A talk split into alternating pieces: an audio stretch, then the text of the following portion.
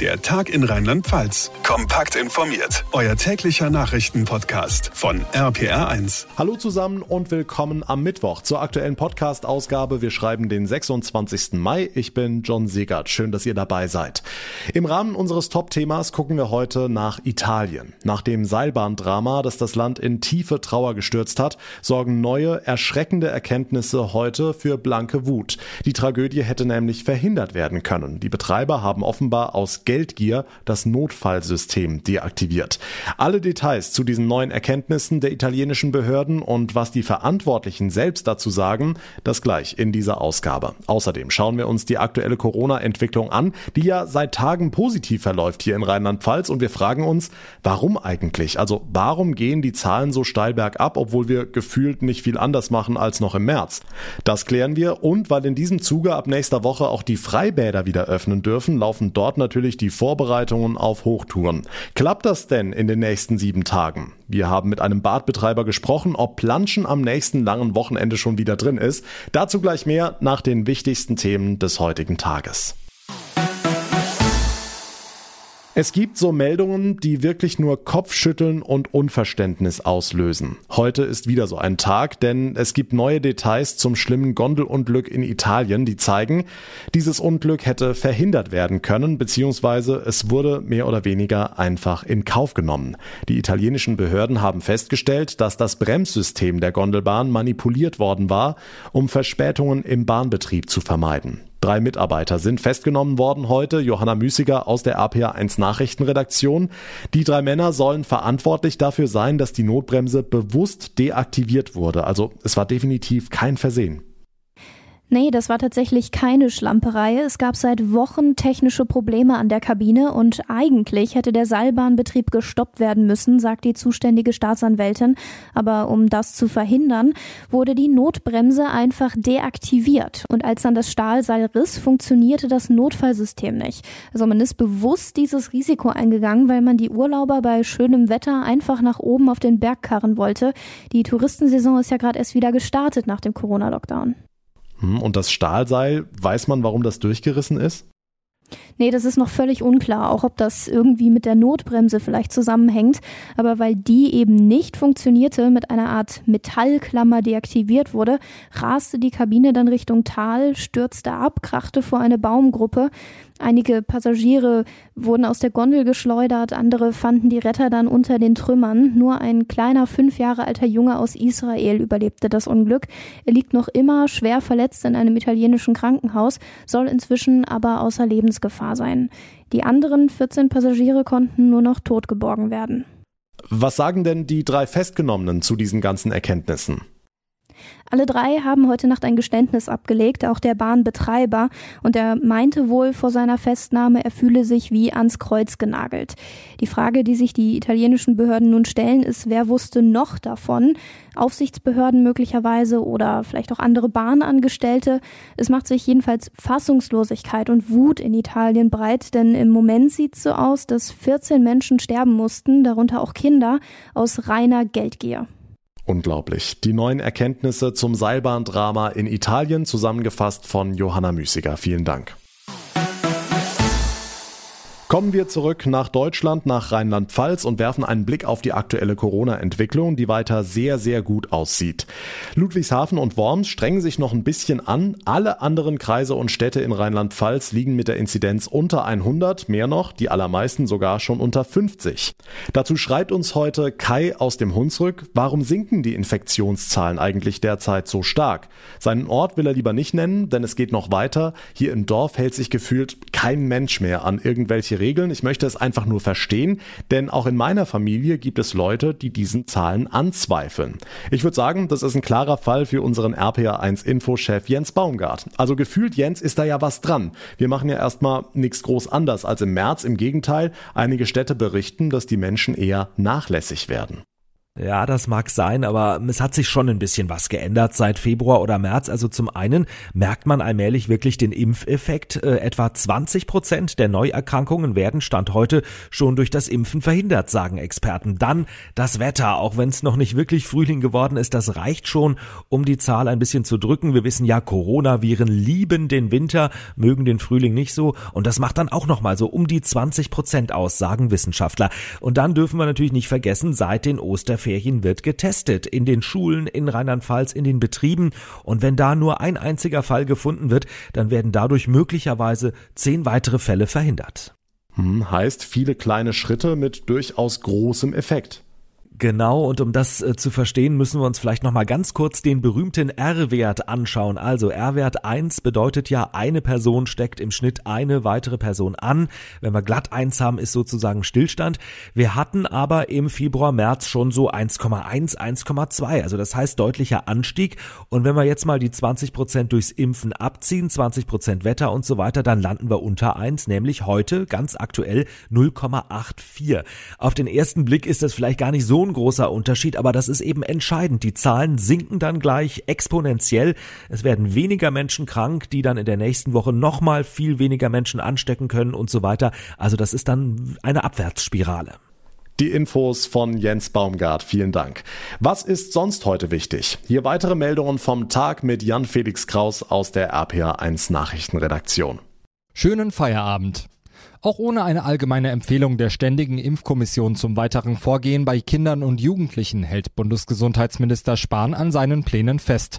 Bis zum Ende der Sommerferien solle allen über zwölf Jahren ein Impfangebot gemacht werden, sagte Spahn bei NTV. Die Eltern könnten dann gemeinsam mit ihren Kindern und Medizinern eine Entscheidung treffen. Die STIKO will mit einer generellen Impfempfehlung noch abwarten. Aktuell wisse man noch kaum etwas über die Nebenwirkungen bei Jüngeren, heißt es von der Kommission. Dazu sagte Spahn bei NTV, es mag auch unterschiedliche Situationen geben, Vorerkrankungen, bestimmte äh, familiäre Situationen, wo es besonders viel Sinn macht zu impfen. Bei Kindern und Jugendlichen gibt es äh, weniger schwere Verläufe, aber auch dort gibt es Long-Covid, das berichtet wird. Wir haben die Frage, wie viel Alltag äh, auch möglich ist, leichter möglich ist mit einer Impfung. Und deswegen setze ich darauf, dass das eine informierte Entscheidung von Eltern, Kindern, Jugendlichen und Ärzten wird. Nach der erzwungenen Landung eines Passagierflugzeugs in Belarus hat Machthaber Lukaschenko die Aktion verteidigt. Die Schweiz habe seine Behörde informiert, dass sich ein Sprengsatz an Bord befinde, sagte Lukaschenko im Parlament. Deshalb sei die Maschine mit Unterstützung eines Kampfjets nach Minsk umgeleitet worden. Die EU wirft dem Präsidenten dagegen einen gefährlichen Eingriff in den Luftverkehr vor. In dessen Zuge hatte die belarussische Polizei einen oppositionellen Blogger festgenommen. Für ein besseres Stadtklima geht das rheinhessische Ingelheim jetzt den nächsten Schritt. Zusammen mit dem Deutschen Wetterdienst startet die Stadt nun eine Messkampagne. Von Ende Mai bis September werden zwei Masten die Temperatur- und Windverhältnisse in Ingelheim aufzeichnen. Umweltdezernentin Christiane Döll. Weil der Klimawandel ist Fakt und gerade wir hier in Rheinhessen sind besonders stark davon betroffen. Und das ist eben unser Ziel, zu schauen, wie können wir mit der Natur, mit der Mobilität, mit all den Planungen und äh, Gebäuden einen guten, eine gute Zukunft haben in Ingelheim. Eintracht Frankfurt hat einen neuen Trainer. Oliver Glasner folgt beim Fußball-Bundesligisten auf Adi Hütter. Der Österreicher kommt vom Ligakonkurrenten Wolfsburg nach Hessen. Demnach hat er einen Vertrag bis 2024 unterschrieben.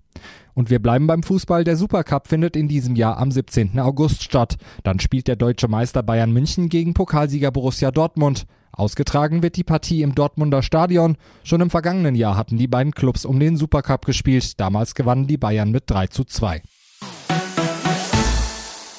Wenn einer weiß, was harte Zeiten sind, dann sind es die Beschäftigten bei Opel. Rote Zahlen, Stellenabbau, Krise als Dauerzustand in Rüsselsheim und Kaiserslautern.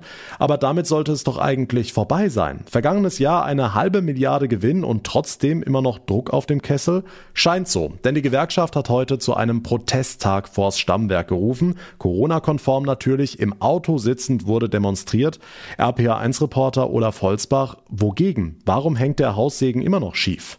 Vielleicht immer noch, vielleicht schon wieder. Der Grund jedenfalls ist der knüppelharte Sparkurs, dem Opel die schwarzen Zahlen verdankt. Bis Ende des Jahres sollen noch einmal über 2000 Jobs gekappt werden. Das Problem, über Kündigungen geht das nicht. Anruf bei Ulrike Obermeier, IG Metall. Also die äh, Vorgesetzten gehen da teilweise sehr rabiat vor und äh, setzen einzelne Kolleginnen und Kollegen unter Druck, eines der vorhandenen Ausstiegsprogramme in Anspruch zu nehmen. Das heißt, man versucht hier einfach die Belegschaft in bestimmten Bereichen zu verunsichern. Bis dann doch ein paar mehr sagen, okay, gehe ich halt, zur Not mit Abfindung, ein Risiko in Corona-Zeiten. So nicht, sagt die Gewerkschaft, deshalb heute der Protest. Hm, aber hieß es nicht, Opel will investieren, in Lautern zum Beispiel diese Batteriefabrik? Ja, ein Milliardenprojekt wird gerne betont und der Chef hat sogar noch mehr versprochen. Wir investieren in alle deutschen Standorte. In Eisenach, in Rüsselsheim, wo die nächste Generation des Opel Astra produziert wird. Und wir errichten eine Gigafactory in Kaiserslautern. Opel profitiert davon, Teil von Stellantis zu sein. So produzieren wir in Rüsselsheim ein wichtiges Modell der Premium-Marke DS. Michael Loscheller, der Mann an der Spitze, in Verbindung mit den Gewinnen klingt das gut, wirft man ihm vor, die Marke kaputt zu sparen, sagt er, wir werden effizienter. So oder so, er muss noch ein paar Namen von seinen Gehaltslisten streichen. Und dagegen hat heute Nachmittag die IG Metall protestiert. Demo im Auto vor der Opel-Zentrale in Rüsselsheim. Die Infos von Olaf Holzbach. Zugegeben, bei trüben 13, 14 Grad braucht es noch einen Hauch Fantasie, aber schon ganz bald ist es soweit. Bald startet die Freibad-Saison. In ganz Rheinland-Pfalz laufen die Vorbereitungen, die Becken werden geschrubbt, neu gefüllt und die Technik angeschmissen, zum Beispiel auch in Alzey. Dort hat RPA1-Reporterin Maike Korn vorbeigeschaut. Heute in genau einer Woche dürfte das Bad öffnen, wird zeitlich aber nicht hinhauen, sagt Willi Ehret, Schwimmmeister und verantwortlich für das Wartbergbad. Die ganze Zeit waren zwei Drittel der Belegschaft in Kurzarbeit. Dementsprechend Entsprechend sind wir jetzt eigentlich erst in den Startlöchern. Spätestens Mitte Juni soll es dann aber auch hier in Alzey soweit sein. An den Hygieneregeln wird sich im Vergleich zum letzten Sommer nicht viel ändern, schätzt Irit. Eine Abstandsregelung bis zum Betreten des, des Schwimmbads, Mund-Nasenschutz etc. Also, aber wir warten mal ab, was vielleicht von der Politik da noch kommt. Neu wird sein, dass unter den Gästen auch schon die ersten Geimpften sind. Und auch die Testpflicht dürfte kommen. Das heißt für das Freibad-Team mehr Arbeit. Es braucht Verstärkung. Geimpft, äh, genesen oder Negativtest müssen wir natürlich eine Einlasskontrolle machen und dafür suchen wir natürlich auch Personal. Egal wie die Auflagen am Ende aussehen werden, das kriegen wir schon hin, sagt Erit. Und die Vorfreude, die ist groß. Da fehlt was, ne? Also jetzt ein halbes Jahr ohne Wasser. Das ist schon für manchen hart. Und wer weiß, mit ein bisschen Glück und einem goldenen Herbst kann die Saison ja vielleicht verlängert werden, so wie im vergangenen Jahr. Ja, das wäre den Betreibern zu wünschen. Die Infos von Maike Korn. Vielen Dank. Und damit komme ich zum Ende der heutigen Ausgabe. Wenn euch der Tag in Rheinland-Pfalz gefällt, dann wäre es sehr, sehr schön, wenn ihr uns eine kurze Bewertung bei Apple Podcasts hinterlassen würdet und wenn ihr uns einfach abonniert bzw. folgt auf der Plattform, auf der ihr mir gerade zuhört. Mein Name ist John Segert. Ich bedanke mich ganz herzlich für euer Interesse, für eure Aufmerksamkeit. Wir hören uns dann morgen Nachmittag wieder. Bis dahin eine gute Zeit und vor allem bleibt gesund. Der Tag in Rheinland-Pfalz. Das Infomagazin. Täglich auch bei RPR1. Jetzt abonnieren.